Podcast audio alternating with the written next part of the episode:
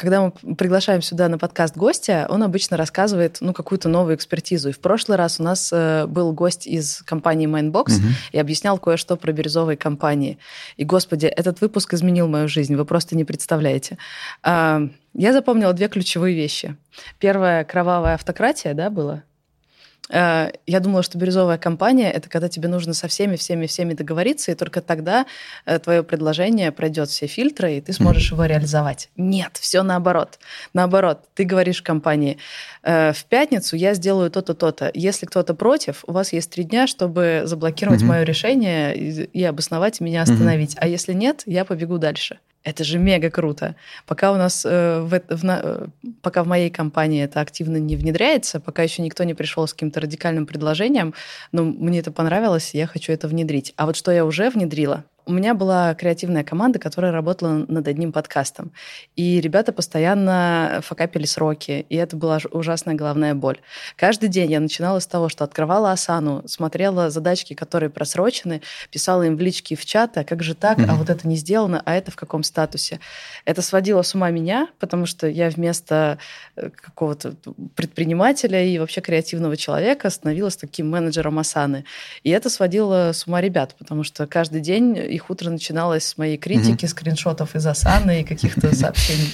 В общем, на выпуске Mindbox'а мне объяснили, mm-hmm. как должна работать команда, и суть в том, что вот у тебя есть встреча, ты распределяешь примерно, рассказываешь, э, какого результата стоит добиться, и каждый сам решает, какую mm-hmm. часть работы он возьмет и в какой срок. Он дает обещание команды, э, команде, а mm-hmm. потом ты его просто не трогаешь. Я сделала именно таким образом. Я перестала контролировать Асану. Мы просто встречаемся, решаем, что хотим сделать и в какой срок. Потом все расходятся и делают свою работу. Как? Мне не важно. Главное, чтобы uh-huh. в конце uh-huh. срока все uh-huh. произошло. Uh-huh. И почему-то это сработало прям магическим образом. Все чаты замолчали тишина в эфире. У людей появилось время, чтобы работать. Mm-hmm. Они мне потом дали mm-hmm. такой фидбэк, mm-hmm. что раньше мы сидели, отвечали в чатах, а теперь мы можем поработать. И как ни странно, выпуск вышел в срок, даже подготовился немного заранее.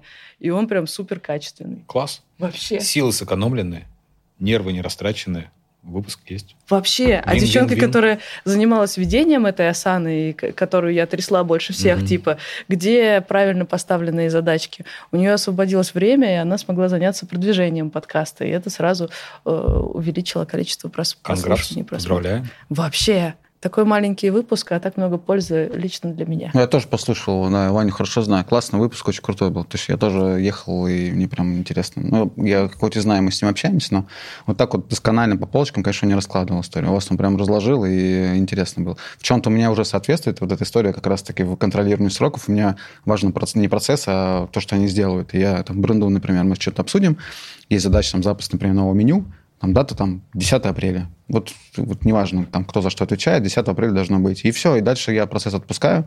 А хотя раньше тоже было такое, что я там начинаю, а где картинка, а где вот это, а где фотосессия, а где там дегустация. Ну, сейчас уже есть некое понимание, что они самостоятельно достаточно сами все сделают.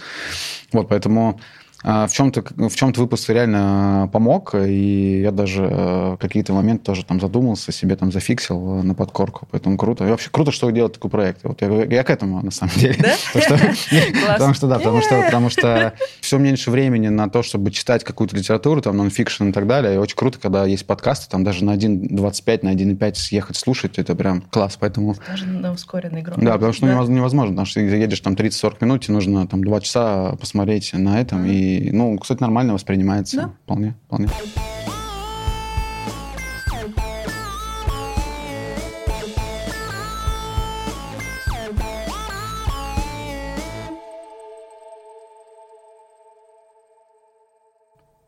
Привет! Это подкаст «Бизнес. Роботы. Мечты». Здесь мы говорим о том, как построить бизнес, который приносит деньги, славу и удовольствие. Ну или хотя бы что-то одно – меня зовут Саша Волкова, я предпринимательница. Мы вместе с партнером делаем студию подкастов, и мой оборот меньше 10 миллионов в год. И сегодня со мной один ведущий предприниматель Илья Волков. Всем привет. Леша с нами сегодня не будет, он заболел ковидом. Но говорит, что с ним все норм. А еще сегодня с нами в студии Станислав Колосков, руководитель отдела маркетинга Тануки Family. Всем привет. Привет, Стас. Привет, привет. Партнер этого эпизода – жилой комплекс «Светлый мир», станция «Л». Квартал комфорт-класса находится в районе Люблино, недалеко от станции метро Братиславская. А почему Светлый мир станция Л? Потому что застройщик подошел к созданию жилья с любовью и вниманием. Там есть все, чтобы вести активный образ жизни, наполненный общением с соседями, творчеством и саморазвитием. На территории комплекса с авторской концепцией благоустройства есть площадки для детей, спортивный кластер, коворкинг, кафешки, парк с беседками, магазины и банк. А вот чего нет, так это машин. Жильцы могут оставить автомобили на специальном паркинге и не заставлять ими уютную территорию. К планировкам застройщик тоже подошел основательно. В квартирах все расположено так, чтобы не было пустующих зон, которые никак нельзя использовать. А для хранения сезонных вещей во всех корпусах предусмотрены индивидуальные кладовые – ну и самое приятное – это выгодные условия покупки. Сейчас ставка по семейной ипотеке составляет 0,99%, 99 сотых. А еще можно взять ипотеку с господдержкой от ВТБ банка, и тогда ставка будет 3,99%. 3,99. Переходите по ссылке в описании подкаста, чтобы узнать больше о комплексе «Светлый мир» станция «Л». Ну что, ребят, как дела? Илья, как у тебя? Все хорошо. Ну, как всегда, я всегда говорю, что все хорошо. Мы пережили 14 февраля. А, слушай, я пыталась своей сестре заказать цветочки на 14 февраля. Да. И ты знаешь, у большинства цветочных магазинов вот такая плаха уже к вечеру висела. Дескать, сорян, больше заказы не принимаем. У вас не было плахи? Нет, мы, yes. мы, мы, мы активно усилились, поэтому все нормально. Пережили 14 февраля без плахи. Это победа. А у тебя как? Слушайте, ну у меня тоже 14 это прям активная история. А, у нас э, вышла пицца афродизиак. Она с э, манго, с э, креветкой, то есть все вот для, для, для поднятия настроения. Если не можешь поехать, то у нас можно попробовать. Вышел сет с роллами, тоже такой интересный. И, в принципе, мы побили очередной рекорд на 14 февраля. То есть у нас каждый гендерный праздник – это всегда рекорды. Какие-то из кухонь цехов встают из-за количества заказов, особенно если это пробка то для нас это... То есть мы готовимся к 8 марта и к праздникам, это прям такая, как э, идем э, и стратегический план обрабатываем. Поэтому, ну, вроде все хорошо прошло, побили рекорд основной, и дальше развиваемся, растем. Как удачно мы зашли, потому что сегодня наша тема – это маркетинг Тануки. Мы будем у тебя, Стас, учиться маркетингу. И одна из ваших отличительных черт – это инклюзивный, а кто-то его называет скандальный, хайповый mm-hmm. маркетинг. И часто он связан с гендерными темами. А, ну, давай начнем с самого начала. Как у вас организован маркетинг? Ты глава этого отдела. Угу. Сколько в отделе человек и что там за роли? Да, он уже, наверное, так полноценный департамент. А, ну, такая Фига. небольшая ремарка. А, на минуточку. Вообще приходил, я приходил, когда это э, все называлось просто Тануки, ну, сам бизнес был Тануки, и ядро так и осталось Тануки. Угу. Мы за это время трансформировали приложение, наш сайт в агрегатор полноценный, то есть это теперь Тануки Family. И а, у меня под управлением три бренда. Это Тануки, основной наш, э, пицца, которую мы в прошлом году запустили, угу. и Йорш, это такая местная локальная сеть, небольшая сеть ресторанчиков, где можно выпить пиво, там поесть мясо, спеть в караоке, подраться там ночью, ну, такая классика. А, и, и, О, кружка а была. Я, я подтверждаю, я подтверждаю, потому что я часто заезжаю в Тануки на Варшавке, они прям находятся дверь в дверь, и постоянно что-то, кто-то там бузит э, а, на входе. Ну, то есть это, да, история связана, понятно, что что это нет какой-то цели в этом. Но так часто бывает, когда там кто-то перепьет пиво, и там начинается история. Да ладно, вы просто хотите на темную сторону фастфуда. Да, и, соответственно, у меня есть в чем-то классика, это бренды, которые управляют этими а, брендами, они являются основными инициаторами всех активностей вокруг э, этих трех брендов. А, есть э, отдел SMM достаточно активный, потому что мы там прям, наверное, я считаю, что вот с точки зрения рынка фуда мы самые яркие, потому что мы делаем много чего интересного, красивого, которое на себя обращает внимание, там, э, в том числе и э, маргинальных слоев населения, да, но а, это достаточно большой блок креативный, творческий, и он вот про контент, про красоту, про фото, про продакшн, про все Сколько вот это человек? Все. Внутри там порядка трех, но есть очень много, ну не очень много, человек 5-6, которые за штатом, комьюнити-менеджеры, которые отвечают на кучу комментариев, которые приходят, ага. комьюнити-менеджеры на внешних площадках, которые отвечают на карт-сервисах. Это прям отдельная история. И, ну, наверное, сейчас лучше меня знать, что если оценочку поставили там 1, 2, 3, то э, клиент э, видя в навигаторе эту оценку, он, скорее всего, там подумает, а нужно mm-hmm. ли туда заезжать. Поэтому есть отдельные люди, которые там пытаются уладить негатив, клиента, который получил негативный сервис там, в каком-либо ресторане. Обычно это бывает, когда только открылся ресторан. Мы в прошлом году открыли много центральных ресторанов, и еще не отточены все бизнес-процессы, человек приходит, ждет, там, что его обслужат по полной программе, где-то что-то опаздывает, очень много негатива, и вот в первую там, неделю после открытия там просто тонны валится комментариев. У меня некоторые предприниматели, друзья, даже не ставили точку своей кофейни угу. на Яндекс.Карты в первые дни, может, месяцы, ну или недели, потому что знали, что будет тонна негатива, и чтобы не просаживать себе рейтинг, они просто поначалу не отсвечивали. Да. Не, у нас прямо это в бизнес-процессе, то есть если не будет точки, мне будут в ночи писать, где, когда, а, почему нет, э, и остальные вопросы не волнуют. Так, То смотри, есть... значит, ты глава, три бренд, э, да, бренд лида, дальше команда SMM. SMM. Человек 7, как я поняла. Плюс-минус, если вместе с штатом считать, то так. Кто да. еще? А, диджитальщики, там буквально один э, руководитель Digital Head, и у него есть а, маркетолог. Угу. Мы работаем с агентством, там отдельно потом можем еще об этом поговорить. Ага. А, есть история нестандартная, как раз это креативный пар. У меня есть копирайтер плюс креативный директор, который генерит достаточно много интересных штук. Круто, как в агентстве. А, да, но я специально это делаю, чтобы это был инхаус, потому что очень важно вот это плодить все у себя внутри. Я, в принципе, эту культуру стараюсь как бы вот э, распространять на всех, когда кто-то может что-то предложить, и прийти с какой-то идеей, мы все это слушаем, и процентов там 50 выходит в эфир потом в итоге. Ну, после защиты, естественно, там э, дальше.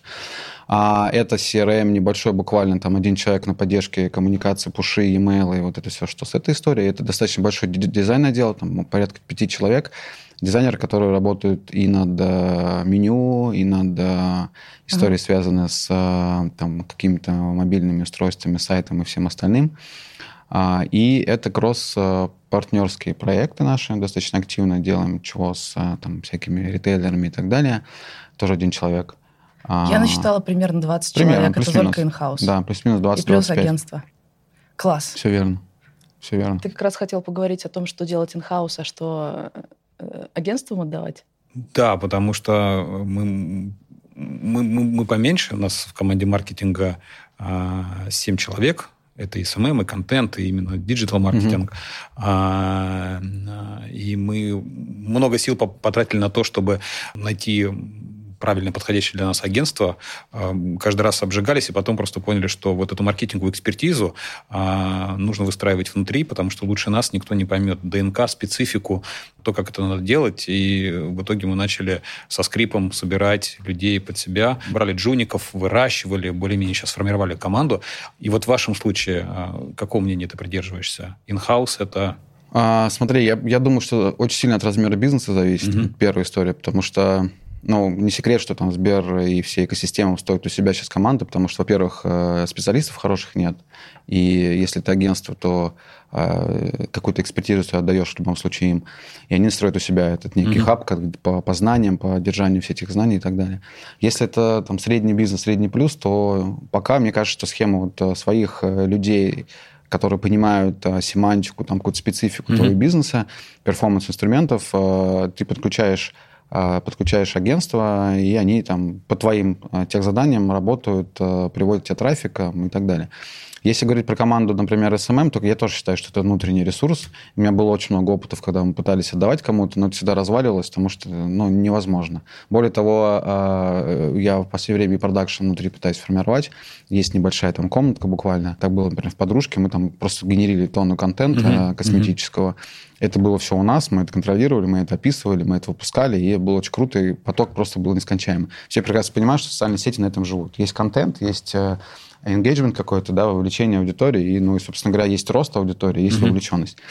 А, и, и пиар у меня обычно внешний, по нескольким причинам, потому что э, три бренда, а, да, и невозможно а, кому-то одному вести такой поток. Очень много инфоповодов, мы пытаемся там зацепиться почти за каждый какой-то значимый. И, соответственно, это команда, которая обрабатывает наш запрос, что-то сама генерит. Э, я считаю, что вот один человек просто не потянет. Может mm-hmm. быть, это может быть как пиар-менеджер, но, опять же, экспертиза у нас, но раздает он всю эту историю в агентство. Все остальное у нас in-house. И вот для нашего уровня бизнеса это, наверное, мне кажется, идеальная модель. И плюс вот креативный вот этот некий пару я создал именно потому, что... Причем я не могу сказать, что я закрыт от внешних идей, то есть у меня куча там предложений падает ну, постоянно в мессенджеры, там, а давайте что-нибудь придумаем, а давайте предложим. Я готов слушать всех и, и ага. радоваться, и, может быть, что-то забирать, но показывают практики, люди, которые работают с брендом, они лучше, естественно, придумывают идеи, приближенных к бизнесу, приближенных к реалиям, они понимают, как бизнес-процессы работают, что можно, что нельзя. Это всегда выгоднее, если пересчитывать даже на счет, за, за счет там ROMI какого-то попытаться, потому что ты идею эту родила, она у тебя дала какой-то эффект. Все, что ты заплатил агентству там, достаточно большую сумму там, за сам креатив, это стоит обычно дорого, если это хорошее агентство, и не факт, что это там даст тебе какой-то эффект.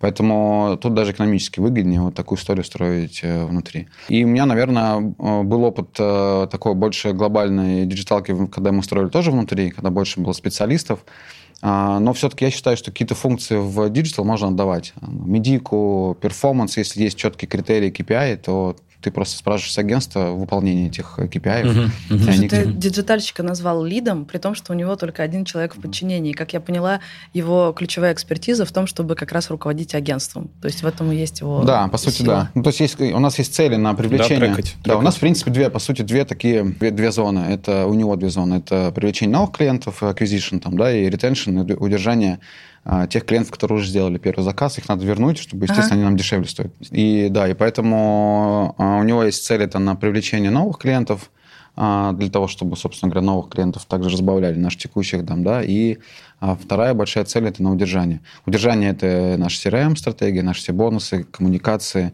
а acquisition – это перформанс весь. Ну, то есть, э, ну, есть, понятно, органика, которая, uh-huh. опять же, э, органика растет с помощью наших там инфоповодов, наших СМИ, наших там пиар-компаний. Это органическая история, которую мы там не оцифровываем в деньгах, ну, ее сложно цифровать. Мы смотрим только там по упоминаемости в Вордстате там и так далее.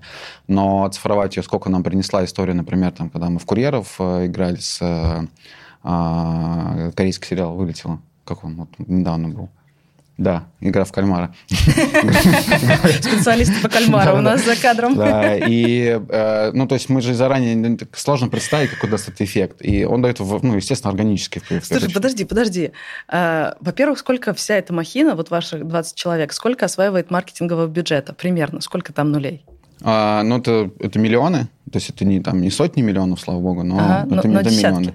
В зависимости от периода, да. То есть в зависимости от периода, да. Если там сезонный какой-то, вот сейчас будет март, то там где-то больше, где-то меньше, но это не там больше 10 точно. Ага. А если говорить про там конкретно перформанс и медиа, то а, ну, где-то процентов там 80 бюджета забирает вот эта вся история. Что меня обламывает в маркетинге, это то, что сделать контент – это полдела, но тебе нужно оценить его эффективность. И когда я работала в маркетинге на стороне IT-компаний крупных, это была отдельная история. Ну, скажем, ты делаешь бренд-медиа, пишешь кучу классных лонгридов, угу. и ты как маркетолог, э, как контент-маркетолог думаешь, что твоя работа выполнена. Окей, у тебя есть бренд-медиа, там есть читатели, ты следишь за угу. читателями. Но как посчитать, какой эффект дает бизнесу?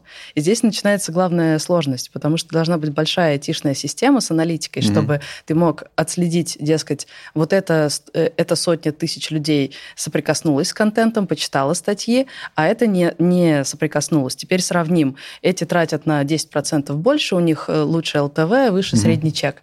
И вот эта разница как раз покрывает затраты на медиа.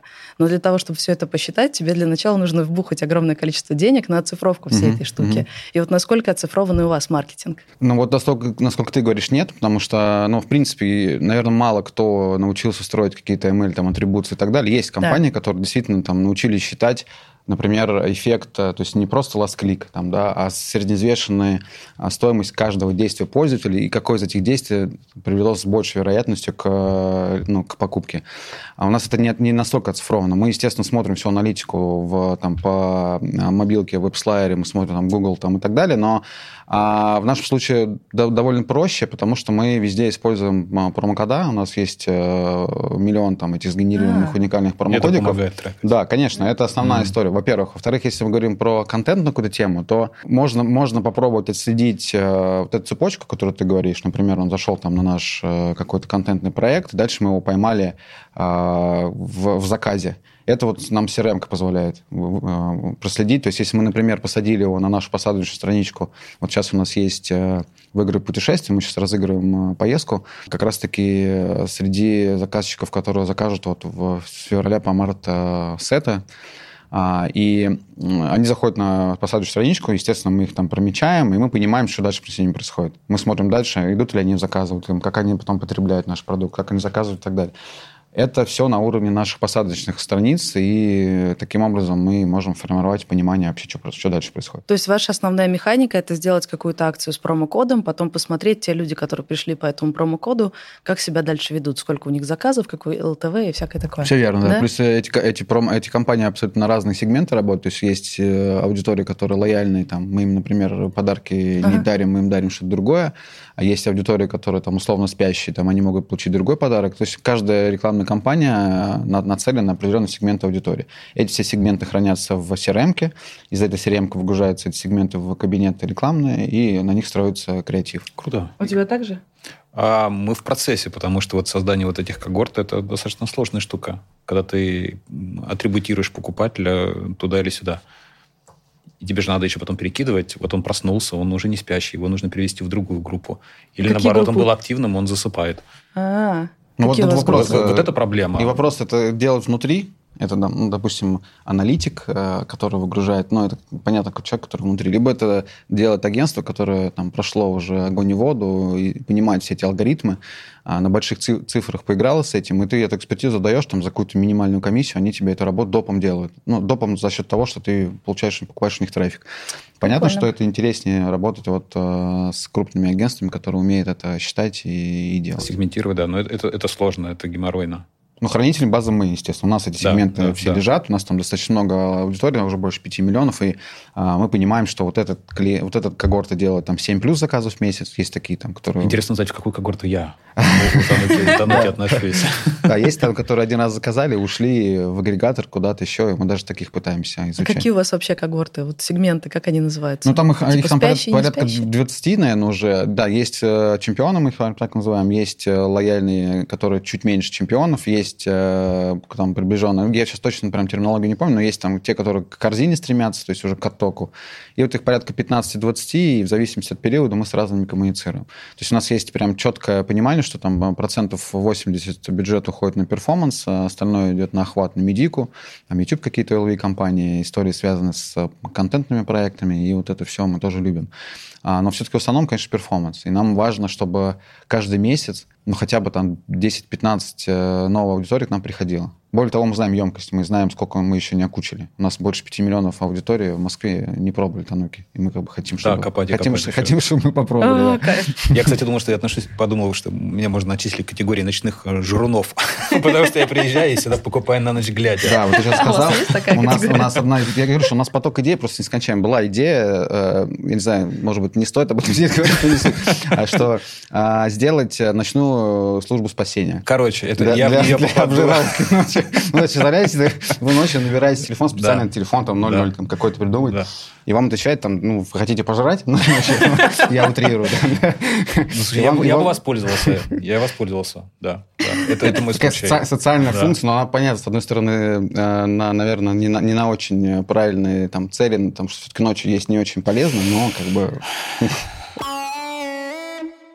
Какие KPI в результате у маркетинга по этим всем когортам? А у нас, э, если про диджиталку, про перформанс, это вот, я сказал, новые клиенты, э, процент этих новых клиентов плюс э, удержание. Есть процент удержания, которых мы должны возвращать. А если говорить про не перформанс, то у нас есть рестораны, безусловно, 81 уже ресторан, завтра открывается еще один. А, соответственно, а, это приток гостей, и важно, чтобы мы, помимо того, что мы растем в онлайне, конечно, про офлайн не забывать. И, в принципе, Тануки сильно изменилось. Там, если зайти сейчас в Якиманку, например, ресторан или где-нибудь на uh-huh. Цветном бульваре, это другой абсолютно дизайн, другая стилистика, более такая свежая, светлая, то есть без каких-то там таких э, флеров э, традиционной Японии, мы все-таки про современную Японию сейчас говорим. То есть вторая история это, это трафик э, чеки в в ресторанах. Ага. А, есть такая анониматизированная не, как раз история со СМИ, с пиаром. То есть есть задача у, у моей команды там хотя бы раз там, в квартал выпускать какой-то яркий инфоповод, который либо э, касается чего-то текущего, в повестке там, да, новостной, либо это что-то свое собственное. Вот сейчас у нас получилось так, что мы запустили компанию Хуршет, у нас один из курьеров э, писал стихи а, и э, вкладывал их в заказы. И прям такое, такое вышла, вышла статья на «Москвич Маг», просто тысячи с лишним лайков, э, класс, э, любовь это и это так далее. Это То очень круто. Мы Такие. вот моя моя задача как у маркетолога это вот немножко, если раньше бывали кампании в Тануки, которые там про фэтшейминг и что-нибудь такое, мне показалось то, что сейчас время не совсем для этих вещей. Там, да? Я вот два года пытаюсь, несмотря на то, что мы используем эти хайпы, там, уже на самом деле слово надоело, но мы их используем, но мы их пытаемся использовать в позитивном ключе и пытаться эти поводы развернуть таким образом, чтобы mm-hmm. люди ценность понимали, что мы социализировались там, да, и мы показывали себя как бренд, который думает вот о том, что вообще в принципе происходит в повестке, что к нам приходит с Запада, что мы принимаем, что мы принимаем, и насколько в принципе аскетичны люди, которые сидят выше нас всех там, да, и многих вещей в принципе в России, к сожалению, пока не понимают и не принимают. Вот. Погоди, то есть ваш вот этот инклюзивный маркетинг, во-первых, у него KPI – это количество упоминаний, как я правильно поняла? Да. Как я поняла, да? Правильно? Да. Кайф. И это вот то, во что вы целитесь, и инклюзивный маркетинг – это такая прагматичная история, отработать KPI на количество упоминаний. Да, смотри, э, тут еще есть важная фишка, то, что есть такая э, цель у меня лично попытаться э, находить такие поводы, когда ты вкладываешь там X, там, не знаю, 20 тысяч рублей, но с этих 20 тысяч рублей ты получаешь охват там десятки миллионов. Например, история с игрой в кальмарами. Очень хороший кейс. Я летел э, в самолете, еще только-только вышла первая серия этой игры в кальмары, причем э, с субтитрами на английском, вообще не, ну, никаких не было вариантов. И я посмотрел эту первую серию, улетел в отпуск, думаю, что-то какая-то, ну, непонятная. Странная вообще, история, да? Да, вообще, вообще что, что, зачем это нужно? Возвращаясь через 7 дней в Москву, какая-то просто в канале крики, там все там, да, начинает паника, там все смотрят этого кальмара. И я понимаю, я понимаю, что надо что-то с этим делать. Ну, потому что мы упустим сейчас повод. И мы быстро, буквально там в пятницу, четверг с ребятами садимся, думаем, что это может быть. У меня бренд-менеджер выходные все по всей Москве колесит, ищет, кто эти костюмы шьет. Нашел какую-то там квартиру, где там люди сами сидят, шьют эти костюмы. Они их э, нашли, купили маски, мы отдали курьерам, курьеры начали ездить по Москве, выдавать эти карточки вот с этими символами, там, да, ну и в масках заходить к людям, отдавать им реальные заказы. Это очень крутой ситуативный маркетинг. Да, и к нам приехал там и Тартас, к нам приехал э, Москва-24, то есть, ну, мы потратили 7, там, 70 тысяч рублей, окей, и, и, и получили э, очень крутой охват. Тут просто а, история вот успеть подхватить этот повод. Но опять же, он же в позитивном ключе, то есть здесь нет какой-то агрессии, здесь нет ничего какого-то там, не знаю. Класс, то есть класс. мы попытались э, это использовать как некий такой а, ситуативный повод интересный. Мы такие штуки тоже очень любим. Мы, да? кстати, делали с а, и с Delivery Club, и с ребятами из Seriously, которые входят в Газпром Медиа Холдинг, ароматы до карантина жизни. Вот два года назад, когда вся вот эта история началась, и мы там в течение месяца были тоже в топе. А кто у вас занимается поиском? И у тебя, и у тебя. Кто находит вот эти моменты? Потому что я просто очень закрытый от соцсеток mm-hmm. человек. До меня кальмары долетели, но я смутно представляю, что это такое. Я умудрилась даже рэп-батлы как бы так на периферии где-то моего мозга. И, ну, я да, в да. пузыре нахожусь специально. А кто у вас отвечает за поиск а, этих? Классный вопрос, потому что внешние, опять же, ресурсы ну, не очень помогают. То есть это люди, которые внутри у меня сидят. Ну, они не прям сидят там с утра, там, вот в 6 утра встал, там, начинает листать сети. Нет, просто некая насмотренность. Я сам, естественно, я говорю, что так получилось, что я, я стараюсь там в себя обкладывать э, миллион каналами, там, источниками информации.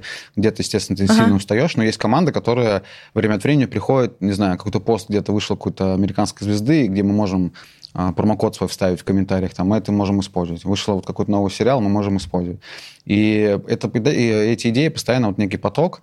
Если, опять же, если ты внутри коллектива внутри команды стараешься вот эту вот историю не бояться высказать свое мнение и предложить какую-то идею взращиваешь, что, конечно, люди будут предлагать. То есть они не боятся прийти, что это какая-то дурацкая идея, там, она не пойдет, там, любую идею. Аналогично, у нас то же самое. То есть Люб... каждый может сказать, а давайте вот да. подхватим, поддержим. Люб... У тебя идею. просто есть да. такие люди, да, которые конечно, в этом конечно, всем варятся. Ну, то, ну, то есть, да, вот пришла, ко мне пришла команда SMM, говорит, хотим а, темнокожего мужчину снять а, в нашей рекламе. Это история вот, а, прошлого да. года, да, очень яркая. Так. Ну, как бы, почему нет? А что, а что, я вообще не понимаю, что там такого, почему вот это а, в прошлом году а, так сильно привлекло внимание там, да, определенных кругов. Ну, то есть... Ой, давайте слушателям расскажем, а, зрителям, а, на случай, да, если кто-то да, не в курсе. Да, да, да. Ну, наверное, если да, кто-то не знает, то Просто что кейс. в когда это в августе, по-моему, произошло. В, в августе у нас, короче, мы, мы в марте сняли ролик про э, социальное равенство. Есть такой праздник э, против расовой дискриминации, не праздник, точнее, извиняюсь, день э, против расовой дискриминации. Это западная, естественная история. И мы в этот день выложили ролик с нашими реальными актерами, ой, с нашими реальными гостями, с нашими реальными актерами, в том числе и нашими сотрудниками, о том, что у нас многонациональная компания, у нас там больше 15 национальностей работает, а, и рассказали о том, что мы будем всех поддерживать, мы всех любим, всех уважаем, мы ждем любых наших гостей, и что за любой там комментарий в адрес э, чьей-то личности мы будем там банить, закрывать там комментарии и так далее. И после этого мы начали стратегически это поддерживать у себя в ленте. То есть мы, у нас появлялись гости наши, у нас появлялись э, темнокожие люди, у нас появлялись азиаты там и так далее. А в там, конце Э, по-моему, сентября или в августе, неважно, появляется там э, история, связанная с э, мужским государством, которое сейчас признано запрещенным на территории Российской Федерации, да, но появляются призывы к там, агрессии в сторону Тануки, что... Точнее, Они в интернете стали распространять ну, в телеграм-канале, да? да, что чтобы удалить этот контент, не должно быть темнокожих в России в принципе, и такого контента. Не должно быть на одной фотографии светлой девушки и темнокожего мужчины, потому что это противоречит а, принципам вот этих сообществ. И, так. А, и, видимо, вдохновившись успехами других компаний, потому что есть же бренды, которые э, удалили этот контент после наезда этих э, сообществ, они взяли и удалили контент, тем самым дав, видимо, им возможность э, почувствовать свою силу, что они могут таким образом влиять на решение бизнеса. Происходит такая история, это выходной, мы в понедельник утром созваниваемся с владельцем, и я предлагаю там свое видение, как из него выходить из ситуации, то, что мы удалять ничего не будем, мы будем стоять на своем, мы ну, абсолютно правильные вещи делаем, мы ничего анти провокационного, там, ну, вообще ничего не делаем плохого.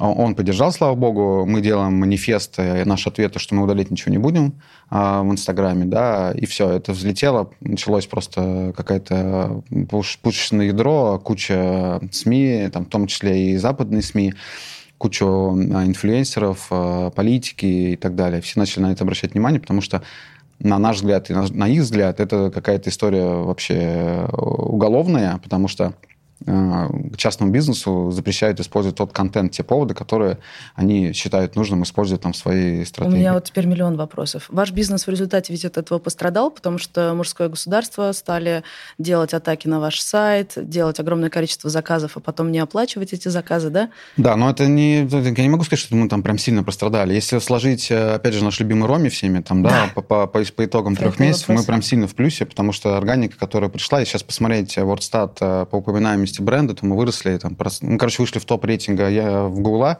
в период этих атак, потому что нас больше сильно поддерживали, чем вот этих было хейтеров. И вот этих э, хейтеров, э, подростки там а там, сколько там, лет по 20 максимум, а, то есть, ну, их достаточно много, там, под 60 тысяч было, но тех поклонников, которые нас поддержали и пришли к нам на сайт сделать заказы, мне писали и в сообщениях, и, в принципе, делали, люди делали заказы, что просто, говорят, мы сделаем, вы можете нам не привозить, мы сделаем заказ, но вот мы вас таким образом поддержим.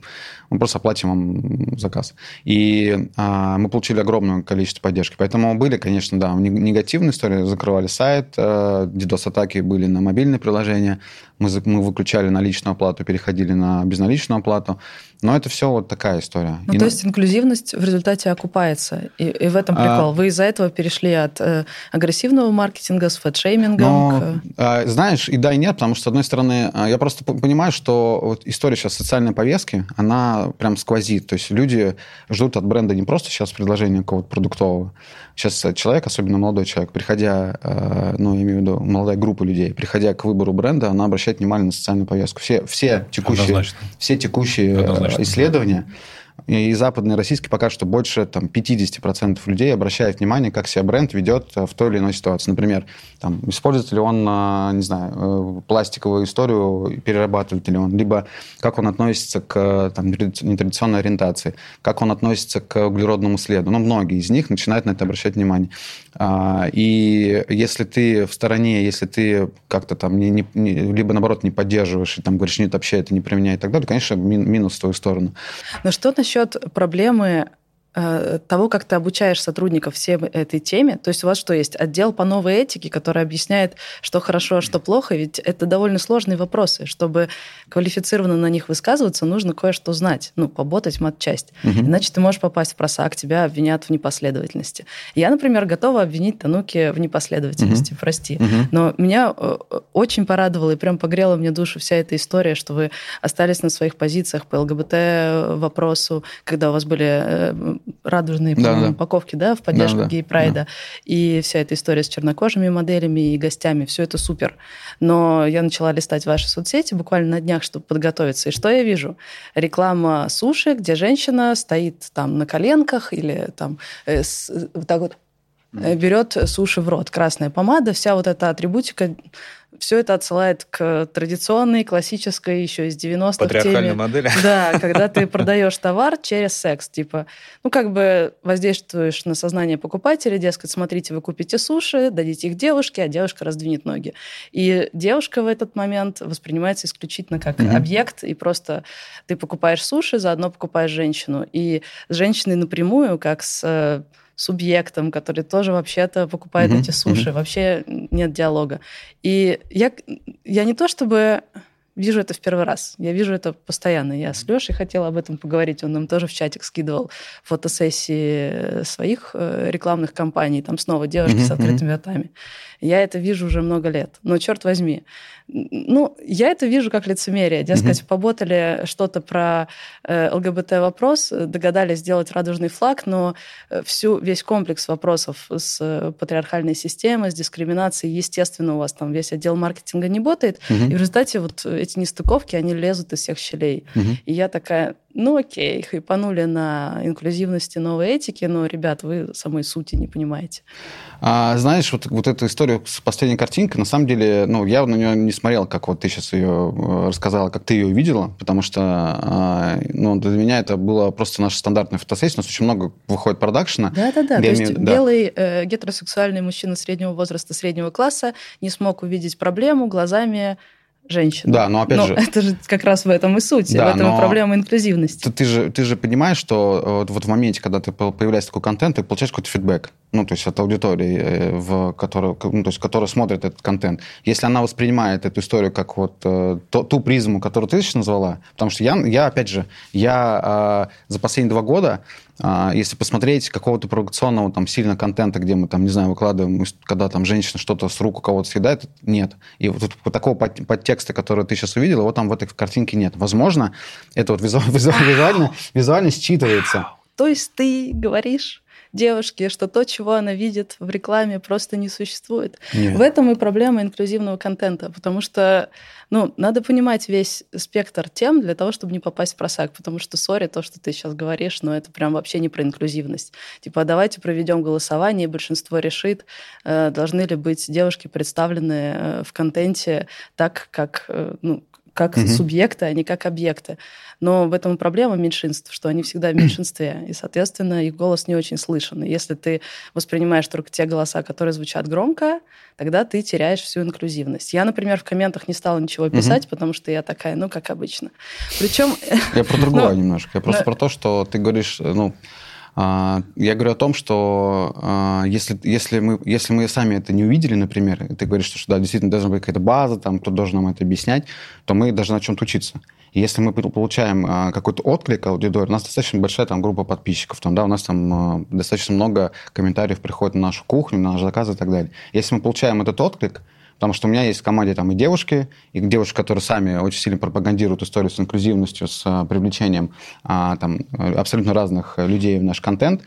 И если приду сейчас задаю вопрос, а вам не кажется ли, что это как бы too much? Э, мне скажут, нет, а что вы здесь видели? Это арт-объект, это, это, это вот то, то некое как бы, произведение, которое создал там, не знаю, продакшн-фотограф. Если мы понимаем, что это, а, ну как, это же не фильтр, то есть у нас же не, не может быть какого-то сверху фильтра, сказать, ребят, а вот человек, который такой, знаешь, э, судья, не, это проходит, это не проходит.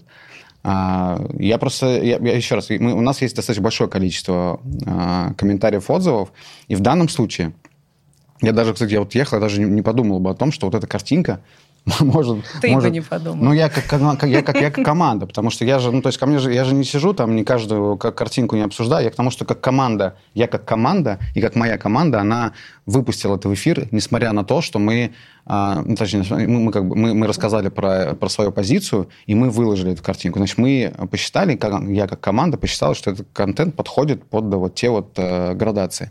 Возможно... Я тебе сейчас расскажу, как я да. тоже попадала да. в просак, ну, подобным образом. Ну, У меня тоже есть история. Да, Илья, расскажи. Про просак? Да, ой. Быстро история буквально на одну минуту про то, как мы попали в просак. Вы все знаете телеканал «Дождь». Да. Да. Они называют себя Optimistic Channel. А, а у нас офис находился в одном доме, где жила а, гендир этого телеканала. Я один раз просто запер ее машину на парковке, а, она долго меня искала, в итоге я ее выпустил, и потом мне пришла мысль, как бы, вот это как бы телеканал «Дождь», Optimistic Channel, почему бы нам не придумать для них Optimistic Fragrance? И это еще было до события на Болотной площади. А, в итоге мы им написали, они посовещались, сказали, да, это классная идея, мы отправили образцы, все это здорово упаковали, классная этикетка, написали оптимистичный аромат для оптимистичного канала. Они заказали какую-то партию для себя, для своего а, фаншопа. И как раз там буквально спустя месяц-два начались события на Болотной площади, а все это, скажем так, у них в магазине крутилось, была реклама, шел трафик. Угу. И нам начали прилетать вот эти не совсем адекватные mm-hmm. комментарии по поводу того, ребята, вы чего, мы вас так любили, вы были над ситуацией, а здесь вы заняли там, позицию того-то. В общем, мы словили свою волну хейта, хотя изначально никакого смысла негативного, mm-hmm. а, околополитичного не, не вкладывалось, но нас прям, знаете, вот просто в один лагерь записали, и мы, мы, честно говоря, были немножко в шоке от этого. И как, и как вы выбирались? Какую позицию транслировали? А мы, мы, мы заняли такую позицию, мы, мы, мы, скажем так, скажем так, наверное, самое неправильное в той ситуации было как-то себя оправдывать говорить, ну вот, мы бла-бла-бла. А, ну, поскольку мы себя позиционируем как э, достаточно независимые ребята, вот э, то, что мы делаем, мы в это верим. И отказываться от каких-то своих принципов, вот как Тануки, ну, это не в наших правилах. Э, нам нравился э, У Тануки подход... не принцип, у Тануки Роми, как я поняла, сори. Ну, типа, они делали фэтшейминговую рекламу, потом поняли, что это не очень работает как маркетинг, не окупается, и стали занимать ту позицию, которая актуальнее сейчас. Не-не, не совсем. Почему? Я, я как раз говорю вот о том, что что мы а, вот за эти два года, мы не то что поняли, мы просто вышли с той позиции, которая у нас есть. То есть мы, грубо говоря, а, обозначили то, что мы много раз а, и получали там кучу негативных комментариев на фотографии, когда мы выкладывали кого-то, например, из наших сотрудников или модель э, азиатской внешности. И там куча в комментариях приходила хейта, почему вы не снимаете русских и так далее. Мы просто обозначили свою позицию в прошлом году о том, что мы э, уважаем и будем показывать всех, кого хотим, и мы поддержали вот этот э, э, день по борьбе с расовой дискриминацией. Мы его поддержали, мы выложили нашу позицию, наше, на, наше отношение к этой всей истории. После этого а, мы ничего не меняли. То есть мы не, не садились и не говорили, ребята, вот это, наверное, в Роме неплохо сработает. Мы просто так получилось, что обратил внимание на это, вот, то, что, то, что случилось, и это вы, выросло в, вот эти, в этой Роме, которая, которая произошла. Но если бы, например, а, этой ситуации не было бы, и там, мужское государство не обратило на это внимание, мы так дальше бы продолжали бы эту позицию, мы ничего бы не пытались оцифровать в Роме. Это, то же самое. Это некое... Илья, вас же приписали к позиции, которую вы не разделяете. Это же случайность, разве нет? Почему мы не разделяем? Мы всегда считаем, что что э, нету какой-то одной правильной позиции, всегда есть какая-то альтернатива. Ага. Всегда надо быть над ситуацией. Вот я, честно, чем больше путешествую по миру, тем я больше понимаю, что там все не сводится какой-то, к одной религии, к одной какой-то политической партии. Я вот, например, в Лаосе был, у них коммунистический строй, э, буддисты и очень сильно французское наследие. Ну, вообще смешано то, что, в принципе, мне кажется, нельзя смешать. Но такое бывает. Ну, ладно, я скорее не о том, что вы прям не разделяете эту позицию, но там появились смыслы, которых вы туда не закладывали. Да, мы не закладывали. И странно их защищать да, вот так вот. Типа... Да. Но Обычно говорят, что хорошее произведение то, в котором э, читатель находит больше смысла, чем вкладывал автор, поэтому... А, то есть как бы жизнь добавила... Конечно. Прикольно, прикольно. Ну и в результате вы ни за что не извинялись, просто продолжали... Нет, мы оставили это как есть, конечно. Прикольно, прикольно. У меня была такая ситуация. Я же, я топлю за новые ценности, это мне прям вот свойственный имманентно прям. Mm-hmm. Я в этом чувствую себя комфортно, но я не всегда успеваю ботать всю матчасть. Например, mm-hmm. мы делали э, спецвыпуск с компанией InDriver, которая сделала э, специальную премию для женщин-айтишниц. И угу. это был явно такой феминистский угу. э, выпуск угу. про женщин-предпринимательниц, про стеклянные потолки и как мы умудряемся их преодолевать. И казалось бы, я такая вся на волне новой этики. И я разговариваю с гостьей, которая делает автонянь для доставки детей э, там, из дома, например, в детский садик. Но я упорно весь выпуск называю родителей мамочками во-первых, я не учитываю, что вообще-то есть отцы. Во-вторых, угу. ну, такое явно... Угу. Ну, я не вкладывала этот смысл. Я думала, что это скорее нежно. Но, черт возьми, это правда такое уменьшительно-ласкательное, как будто это какой-то второстепенный труд. И мне на это э, ребята из Индрайвера указали. И я такая, как? Но это была аудиоверсия, и все легко было вырезать, да, понятно, поэтому понятно. мы вырезали до релиза. И как бы, как бы никто об этом не узнал бы, если бы я сейчас не рассказала. Но я про то, что даже если ты очень глубоко в этой теме и вроде много ботаешь, ты все равно можешь там допустить какие-то нестыковки. Если ты, в принципе, начинаешь э, на все эти вопросы высказываться, от тебя ждут как бы слишком многого. Но вот как я никому из сушичных не прикопалась с этой рекламой с красными губами, но вот именно к Тануки я такая, угу. да как вы смели? Вы же угу. вроде бы в курсе всех тем с новой этикой. Э, и как будто ну, повышается планка, и все думают, что у тебя весь отдел маркетинга каждую неделю ходит на э, феминистские mm-hmm. летучки. Come on! Вот. И э, ну, каково вот в этой позиции, когда тебя очень много ждут, что ты там чуть ли не политологом стал и социологом? А, я, я не чувствую эту позицию сейчас, то есть я не чувствую, что такое ответственность, как о чем ты сейчас говоришь, потому что а, история с вот, прошлогодним с этим мужским государством, она просто получилась потому, что потому что кому-то вот из них показалось это неправильным. То, что да, вот ты сейчас говоришь э, на нас... Э, это, кстати, хорошая история. Это надо изучить. И, и вот я сейчас продумал эту тему, приехать и прямо изучить, но не сегодня, а в целом имею в виду, и понять, как, э, насколько сильно это повлияло на, на, на, в принципе, на мнение аудитории, которая, вот, например, либо только первый раз нас увидели вообще в регионах каких-то. Ну, в регионах, в принципе, узнали про Тануки. Никто про них даже не слышал раньше. Вот когда началась эта история, там, что прошлись, там, Песков там про нас даже что-то писал. О, и да, и ну, многие, многие, многие услышали про бренд, и вот это проверить, спросить, изучить э, на уровне, как, в принципе, стали воспроизводить э, бренд после, там, после там, не знаю, двух-трех месяцев прошлого года, это интересно понять. И если действительно а, подтвердится тот факт, что, от, например, от э, нашего контента, который мы выпускаем, ожидают а, там большая часть там, да, аудитории молодой, а, соответствие, например, соответствие, ну, не то, что, ну, да, ценностям инклюзивности, например, или ценностям тем, которые вот обозначены были в прошлом году, хотят, чтобы все соответствовало этому, то, наверное, об этом надо задуматься и какую-то провести ревизию, да, mm-hmm. этих материалов. Слушай, ну вот я не репрезентативная выборка, но я тебе пишу, как я ощущаю, вот типа женщина с ценностями новой этики, угу. живущая в Москве. Эм, опишу тебе картину. Мы однажды с сестрой пошли на фудкорт вокруг света, что ли. В общем, да, большой, большой фудкорт. И вот мы сидим, суббота, вечер, купили себе винишко, вкусной еды. Мы эмансипированные, платежеспособные женщины, которые сами из себя сделали. Из Москвы. Из Москвы. Но мы, но мы из, э, вообще-то из Подмосковья, из крохотного городка, но мы переехали, да, в Москву, и дальше вот построили карьеру, сидим, отдыхаем. Я смотрю, кто сидит вокруг. Как ни странно, большая часть людей, которые сидят вокруг, это женщины. Они или парочками, или большими группами, или, может быть, три женщины, один парень, наверное, парень одной из девушек. Но в целом, на вскидку, 80% посетителей женщины. Не знаю почему. Может, они социально активны, может, фиг знает почему, женщины. И они все сидят, все пьют винишко. Я слушаю, о чем они говорят. Кто-то про кино, кто-то про книжку. Интересные, эмансипированные, угу. классные женщины. Поднимаю глаза, а там реклама суши.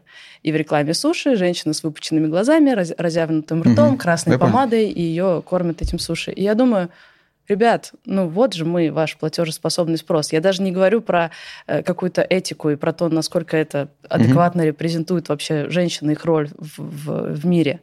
Но ну просто вот они мы. И мы сейчас решаем, у кого купить что-то. И явно я не пойду в суши, потому что я не могу себя ассоциировать с этой женщиной. При том, что я сразу оговорюсь, у меня нет никаких вопросов ни к открытым ртам, ни к красным помадам. Просто это некий образ, который понятно, что как бы на что намекает. Да интересно изучить. Ну, то есть, э, как изучить э, отношения, вот, как я уже сказал, да, взять просто метрики бренда, вот, типа, было, стало, как относились там в 2021 году, в 2020 году, и как стали относиться там в 20, ну, то есть некий опрос провести через там наших лояльных клиентов. Потому что есть люди, которые, безусловно, этого не поняли, может быть, там по каким-то причинам. Но вот эта история с э, картинкой, которую ты сейчас э, обозначил, она, как, знаешь, такой реперной точкой. Мне интересно просто понять восприятие. Потому mm-hmm. что я, как э, там некий head of marketing, и моя команда в этом не видит ничего, потому что причем команда, которая там сама, в принципе, и эти ценности-то и поддерживает там, да, я имею в виду ценности относительно инклюзивности и всего остального. Но а, проверить, как аудитория воспринимает, это, это круто, интересно, и мы, мы, это такая, знаешь, качественно, не количественно, качественная какая-то оценка. Понять, э, насколько мы можем себе что-то не то что позволять, а насколько вот этот градус э, может быть поднят, и насколько мы в своих там творческих изысканиях можем использовать там те или иные приемы. Потому что кто бы что бы ни говорил, у нас достаточно, достаточно как бы правильно выразить, особенный собственник бизнеса, да, и который, у которого абсолютно разные проекты, у которого своя точка зрения на многие процессы в России, происходящие в бизнесе, и в том числе вот на эти все маргинальные группы. И мы с ним, я не могу сказать, что прям постоянно сходимся во всем. А, и он бывает там от себя какие-то могут задавать комментарии. Я не могу это контролировать, безусловно, потому что он как личность он может высказываться на любые темы, и mm-hmm. он имеет mm-hmm. право там, абсолютно любые темы затрагивать. Но в, то, в том числе нам приходится с этим тоже как-то жить. То есть у него есть свое мнение, есть бренд Тануки, операционно он уже туда, слава богу, не сильно, а, даже не так, что не, не слава богу, он уже понимает, что команда мощная, достаточно сильная, и она развивает бренд, бренд растет, там, растет во всех показателях. Он от, отпускает операционку, он а, стратегические эти вещи обсуждает там, по новым открытиям и так далее. Ну и время от времени я с ним какие-то креативные заходы, естественно, обсуждаю. Но даже когда мы с ним что-то обсуждаем там на уровне давайте сделаем какую-то э, там, компанию яркую и заметную, я всегда вот э, уже через призму того, что происходит.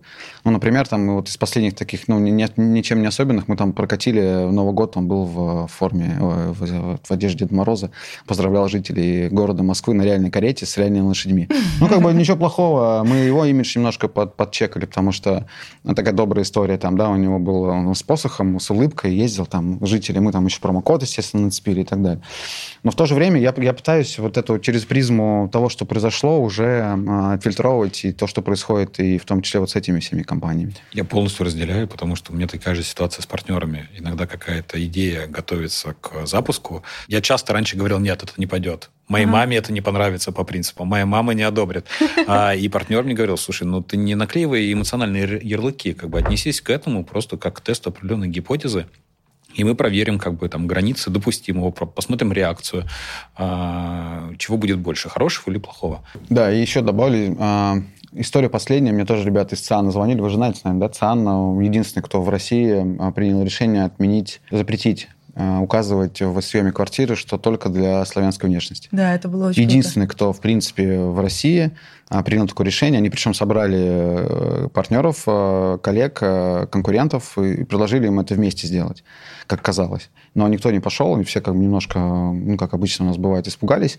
Они единственное сделали, получили кучу хейта, у них упал рейтинг продолжения, как и у нас, тем же самыми людьми это было сделано. Uh-huh, uh-huh. А, до там 2.0, а там с 4.8 у нас упал он до 1.9, например. Во время атак такое количество отзывов приходило негативных, что Google просто уронил рейтинг так, что а, ну, как бы алгоритмы настолько сделаны, ну, на мой взгляд, нелогично, потому что Apple не пропустил, например, этот негатив, они его сразу а, фильтровали. Google пропустил все, у нас свалился за два дня рейтинг в минуса, и мы там до сих пор вылезаем. И они мне звонили, спрашивают, Стас, ну, типа, какой, как, как ты это видишь? У них IPO, компания торгуется на бирже. Mm-hmm. Любой шорох а, – это сразу там пик вниз-вверх. Но даже на этом уровне а, они сели, и там я им дал пару тоже контактов, с кем можно, в принципе, посоветоваться, обсудить. Они на, на совете э, на борде приняли решение, мы будем отстаивать эту позицию и так далее. То есть это я к чему? Все больше, слава богу, компаний, брендов России обращают на это внимание и перестают э, бояться чего-то вот внешнего, там, непонятного. Вот есть какие-то непонятные структуры, кто-то всем этим наверняка управляет, на мой взгляд человек, находясь не в России, управляет всем вообще где-то в другой стране и пытается там какие-то принципы кому-то навязать. И более того, я находил, э, ну просто для, для, для, так, для информации, я находил в, следи, в, среди подписчиков этих групп людей, которые к нам предлагали услуги, приходили, как для бизнеса. То есть они приходили в Тануй и говорят, ребят, мы вам хотим сделать вот это вот, давайте мы вам продадим эту услугу. И потом я нахожу его в комментариях, он хейтит нас просто по-жуткому, что а, тануки, как так, там, а, и так далее. То есть, ну, такое вот, э, ну, то есть люди, которые а, пытаются, ну, вроде как и здесь хорошо сделать, и там хорошо сделать, а я, тогда сложно вообще понять, что они себе представляют. А там просто вот э, пудрение мозгов э, подростков, которые еще, видимо, не выбрали свой путь какой-то, да, и, к сожалению, вот их надо, конечно, хочется закрыть. Мы уже две группы закрыли, кстати. Мы закрыли первую, мы закрыли вторую группу и хочется прям их э, выпилить э, полностью. Э, наверное, это не получится сделать в ближайшей какой-то перспективе, потому что уровень, там, уровень работы Телеграма такой, что они вообще ни на что не реагируют. Если можешь писать, а обвинять их там в нарушении политики и так далее, они, ну, ноль реакции, потому что у Павла Дурова позиция, все могут высказываться на любой счет. И я, типа... Пусть цветут все цветы. Да, да, ну, поэтому так. Ну, то есть мы, мы этот путь прошли, мы, мы, наверное, теперь можем рассказать как там э, с такими людьми бороться, что с этим можно сделать. И, и, наверное, показали пример. Я считаю, что он хороший пример, в том числе ЦИАН, наверное, тоже решился на какие-то изменения, потому что это произошло. А, нам, нам а, государство никак не помогло абсолютно. А, мы там обращались ко всем инстанциям, что ну, это же как бы вроде как уголовное дело. Там, да, нам, например, да, звонили да. И, и минировали рестораны. Ну, то есть звонили в рестораны и говорят, что в вашем ресторане бомба, мы закрывали бизнес, мы закрывали рестораны, приходили, проверяли. И никто к нам не пришел э, и сказали, что, типа, ну, если есть проблемы, проверяйте.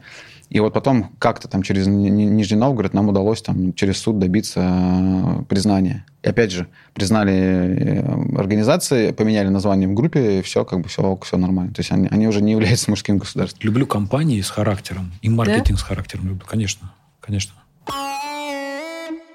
Слушайте, ну а как держаться своей позиции? Вот, Илья, у тебя была такая ситуация, когда тебе приходилось прям менять активно, активно защищать или менять? Ну, ты попал, попадал когда-нибудь в, в такие пиар? ситуации? Да. Не то чтобы черный, но ты э, сделал какое-то высказывание, ты не ожидал, что это вызовет такую волну, и тебе дальше надо как-то отвечать на кучу-кучу сообщений. Это же на самом деле растет как снежный ком. Ты делаешь какой-то маленький, маленький Ой, как знаешь, как в кейсе руководительницы бизнеса «Мам, купи». Она просто делала всякие прикольные, веселые мерчи. Вот угу. однажды она сделала мерч «Синие трусы» в защиту политзаключенным. И кто-то ее там в комментах спросил, а вы отчисляете деньги политзаключенным? И она как-то ответила на обум, дескать, угу. не хочу отчитываться, захочу, переведу. При том, что она на самом деле делает постоянные пожертвования угу. в разные фонды, в том числе политзаключенным, но здесь ее возмутило, почему ее просят тут э, да, эти да. налоговые декларации предоставлять. И она ответила не грубо, ну так, немножко типа, ну, ой, может, ой, отстаньте, да. да.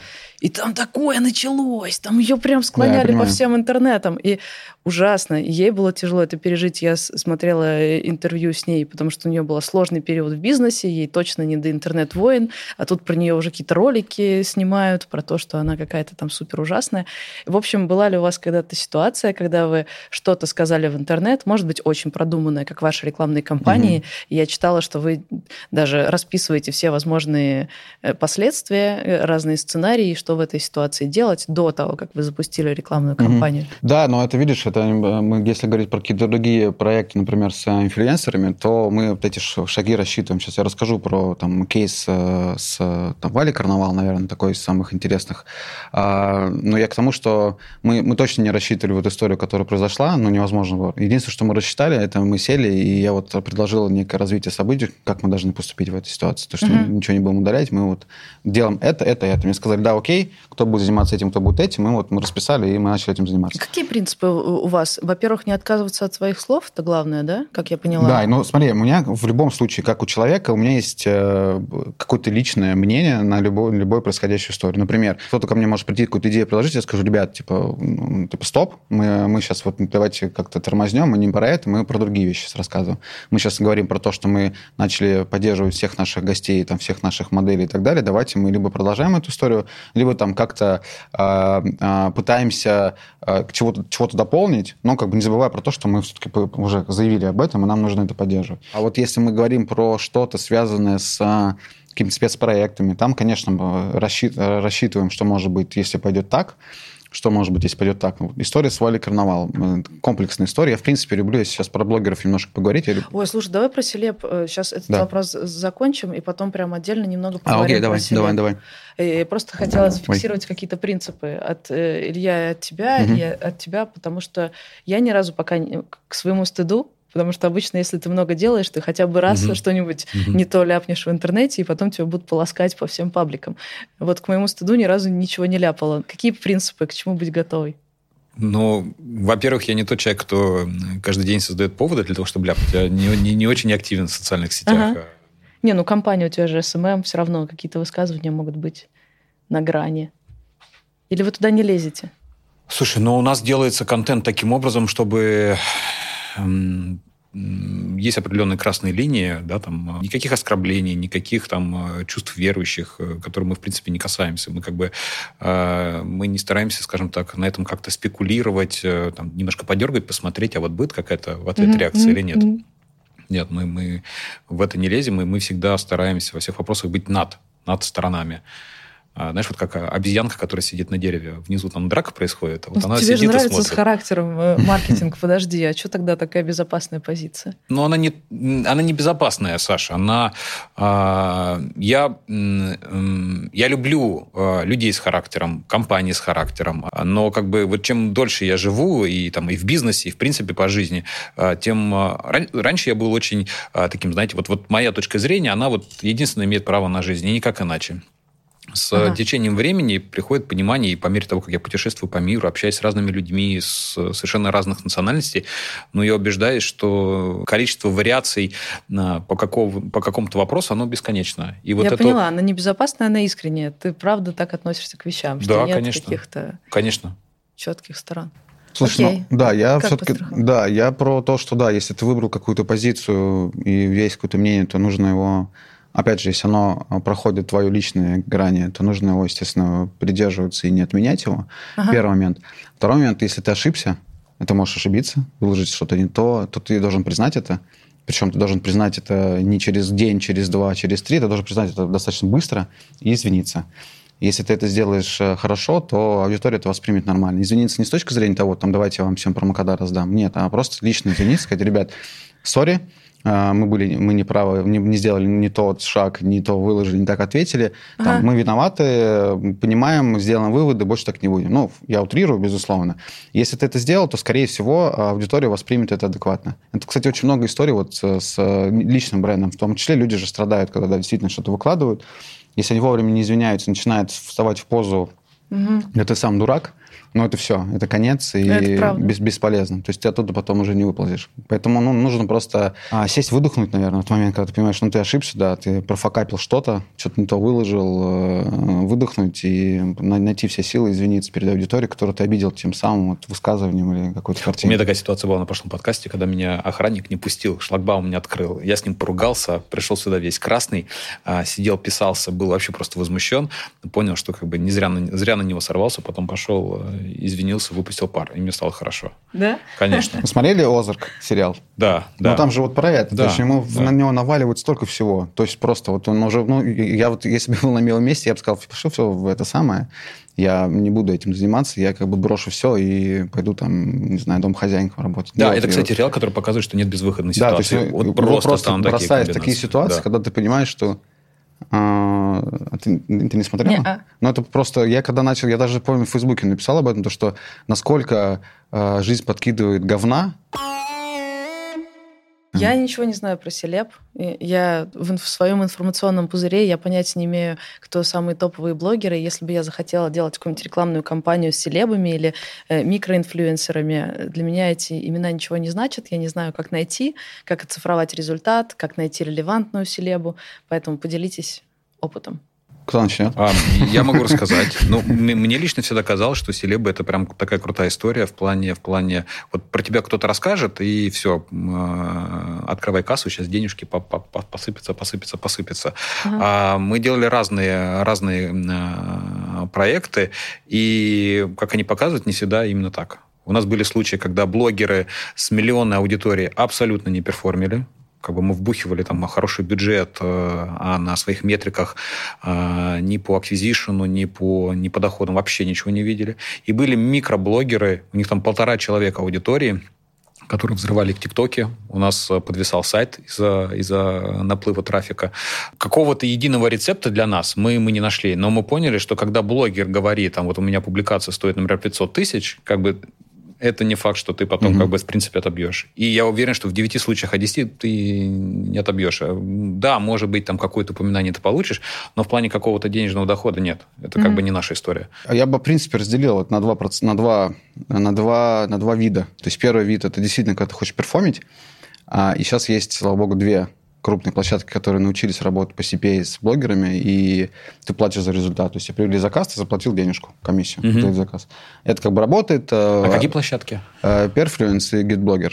Но они, угу. они работают угу. на, именно на CPA. То есть, у них куча-куча блогеров, которые угу. ты им платишь за процент от сделки. И эта история работает, ты видишь результат и так далее. У нас она очень хорошо отрабатывает. Я думаю, что, в принципе, в любых отраслях она может неплохо работать. Вторая история – это вот охват, знания, awareness и все, что вокруг mm-hmm. э, share of voice. Это а, вот историю, то, что ты рассказываешь про там 500 тысяч, дай мне, там, я выложу пост. Но даже здесь э, лучше отрабатывать комплексную историю. Вот э, в наш кейс, там, один из последних, это с э, Вали Карнавал, когда мы сделали историю, многоходовку там, да, это типа увольнение тиктокера из ресторана а, собственником бизнеса, когда он увидел, что он снимает тикток, а, он там сказал, типа, ну, все, здесь тебе не место, до свидания. Потому что она там в свое рабочее время снимала тиктоки. А вступается за нее Валя Карнавал, ну, потому что Валя Карнавал топ там два тиктокер, и говорит то, что ну, почему, э, почему я как бы вообще против этой всей истории, давайте мы местами поменяемся. Они меняются местами, он едет в TikTok хаус жить на там, пару дней, она едет в ресторан работать. Мы ее устраиваем в ресторане, там просто э, фонтан на живого угря там она разделала, там, у нее там сидели парни, которые к ней приставали, там, а, это ты, что ли, Валя? Да. Ну, ну, короче, мы ее обложили всеми вообще возможными косяками, которые могут быть в ресторане. Ага. А, бомж не еду просил там на улице. И она, вообще, я прям был удивлен, то, что она как вот э, человек, который вообще был не в теме этого происходящего, абсолютно адекватно на все реагировала. Адаптировалась, да? Да, и она там звонила маме, говорит, у нас была одна из историй, это проверка санэпидемстанции, они там что-то нашли якобы в ресторане. Она настолько вошла вот в, эту, в эту историю, что она начала звонить маме, говорит, а можно там как-то с кем-то договориться, чтобы пришли там. Ну, то есть она вот вошла в эту роль и очень, очень круто справилась. И финалом а, она делает у себя там в Инстаграме, в ТикТоке пост, что типа, ребят, я сегодня здесь работаю, у нас просто захламляется весь ресторан э, девчонками молодыми, там понятно, что это тинейджеры там и так далее. Она им поет там пару песен, они там визжат, э, кричат от радости. И это, конечно, говоря, ну, здесь как бы без продаж ноль. То есть мы угостили их роллами, но мы в, на три дня просто ТикТок взорвали. То есть упоминаем Тануки в ТикТоке просто была там колоссальная. Первый момент. А второй момент.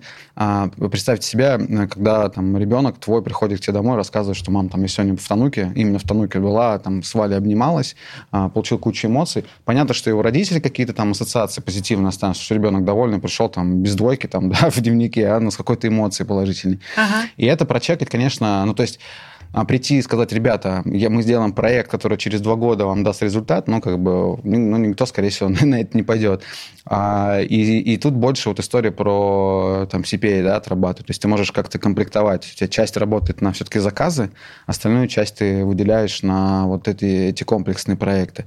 Карнавал просто история такая, потому что, ну, достаточно дорогая. Понятно, что это площадка относительно там знания, там, и mm-hmm. он достаточно топовый блогер, но есть же там куча других там, мы сейчас, например, с мелкими блогерами много чего делаем. Ну вот смотрите, что я в телефон полезла, это продюсер mm-hmm. спросил, а как раскручивать э, подкаст «Бизнес. Роботы. Мечты» наш. Э, я, как человек, который за контент в этом проекте mm-hmm. отвечает, я не хочу звать просто селеб. Ну, скажем, в очередной раз звать Овчинникова, чтобы он рассказал штуки, которые уже много раз рассказывал да. в других интервью. Я не знаю, что там достать еще чего-то такого нового. А какой-то ноунейм, не раскрученный, не селеба, но специалист какой-то компании, мне вот лично как предпринимателю супер важен потому что все, чему я учусь здесь, я потом внедряю в собственном mm-hmm. бизнесе. И у, у меня наверное, это главный показатель, насколько полезный гость. Если он помог мне как предпринимателю, Понятно. наверное, и другим. Но это не имеет никакого отношения к охватам и раскрутке Ютуба, и поэтому мы с продюсером здесь э, по разные стороны баррикад. И как бы вы раскручивали, скажем, YouTube-канал «Бизнес-роботы мечты»? А, ты знаешь, наверное, мне кажется, что, что вот это же про контент история в любом случае. То есть поиск э, какой-то интересной, какой-то интересной истории про контент, а, это не просто пригласить какого-то там гостя, который уже действительно везде где-то был, это ну, найти того, кто будет интересен аудитории. А где его искать, это, опять же, э, это некий кругозор. Появление в, в подкасте человека, которого, в принципе, там не сильно, может быть, кто-то ожидает услышать, но он, э, может быть, в чем-то обычный человек, там, да, вот опять же история там с нашим курьером. Ну, просто вот курьер, который писал стихи ну, окей, там это, вот он как-то нашелся, мы про него рассказали. Это стало интересно, и это поддержали люди. Вот найти э, поиск таких инсайтов и поиск таких людей, которые, может быть, не, не уже там топ, э, топ of mind, и все про них и так знают, а в чем-то интересно в своей какой-то истории, это может, наверное, помочь. И, и опять же, здесь не про там э, э Валю Карнавал с Евлеевой, а это все-таки про интересных личностей. Вот, например, интересную личность снять, э, у нас была идея, мы, к сожалению, не успели сделать, Delivery сделал, снять историю э, жизни курьера. Ну, просто вот художественный фильм, короткометражка, ним, может быть, на какую-то mm-hmm. историю с э, локальными там призами и всем mm-hmm. остальным. Mm-hmm. И просто рассказать, вот как он приехал, как его жизнь строилась, там, ну, что, что у него там хорошо, что у него плохо, как, чего он добился и так далее. Mm-hmm. А чтобы эти инсайты искать, нужен, конечно, кругозор. И Мне кажется, найти можно очень интересных людей, очень интересных личностей. У нас был Владимир, а, в, а, Владимир в нашем контенте, который взрослый мужчина, он, у него, я не помню точно какой диагноз, но он, у него нет друзей, знакомых, он сам по себе и ограниченные, в общем, возможности.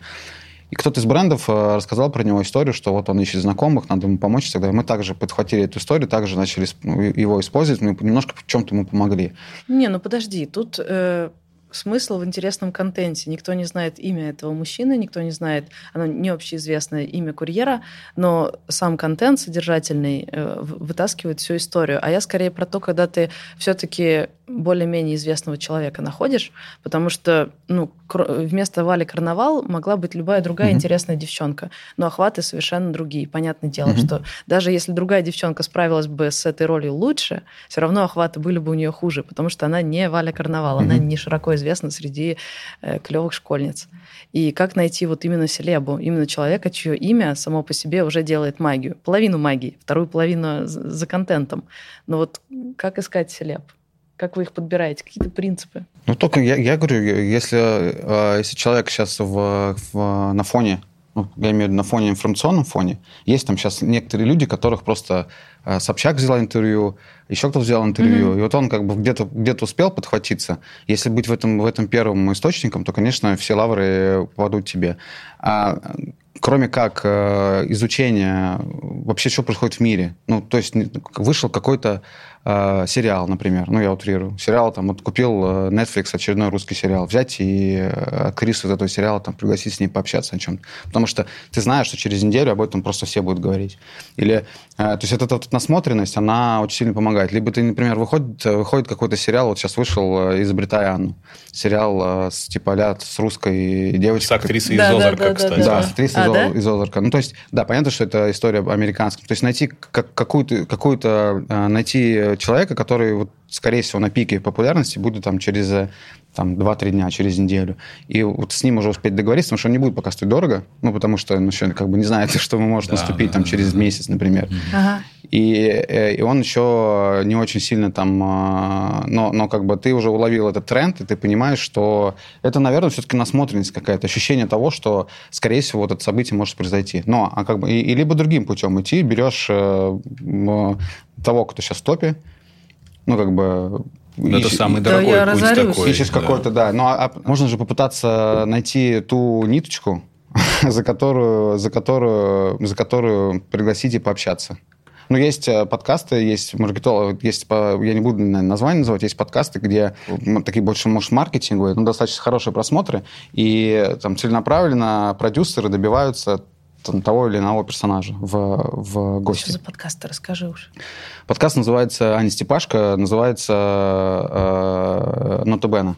Ага. Нотабена, она приглашает э, всяких маркетологов, там, SEO и так далее к себе на вот, интервью. У нее там кто-то не был, там, не, не, не побывал. И она вот целенаправленно добивается, у нее там есть список э, из э, персонажей, чтобы они побывали. Они действительно интересные все люди, очень интересные, с крупными в бизнесах работают и так далее. И они приходят, и она вот э, начинала, там, не знаю, у нее было 200-300 просмотров, сейчас уже там десятки, сотни тысяч просмотров, потому что а, люди, а, которые к ним приходят, они уже понимают, что это уже им тоже интересно в том числе. И, но она добивается за счет а, каких-то интересных а, поводов, каких-то тем, поднимает какие-то, может быть, острые темы с ними. Например, там, вот у нее там в интервью кто-то кто-то может про какие-то личные вещи поговорить. Вот, я больше нигде не слышал от человека какие-то личные истории там про семью и так далее. Он только у него про это поговорил, и все, это, естественно, поднимает им дико просмотры, потому что им, в принципе, интересно, откуда у человека такая махина дом, ну, как бы на что он заработал и так далее. Она вот, э, ее биографию настолько распутывает, что ищет какую-то ниточку, за какую можно дернуть. Это, наверное, третий путь, но это более кропотливый. Класс, спасибо.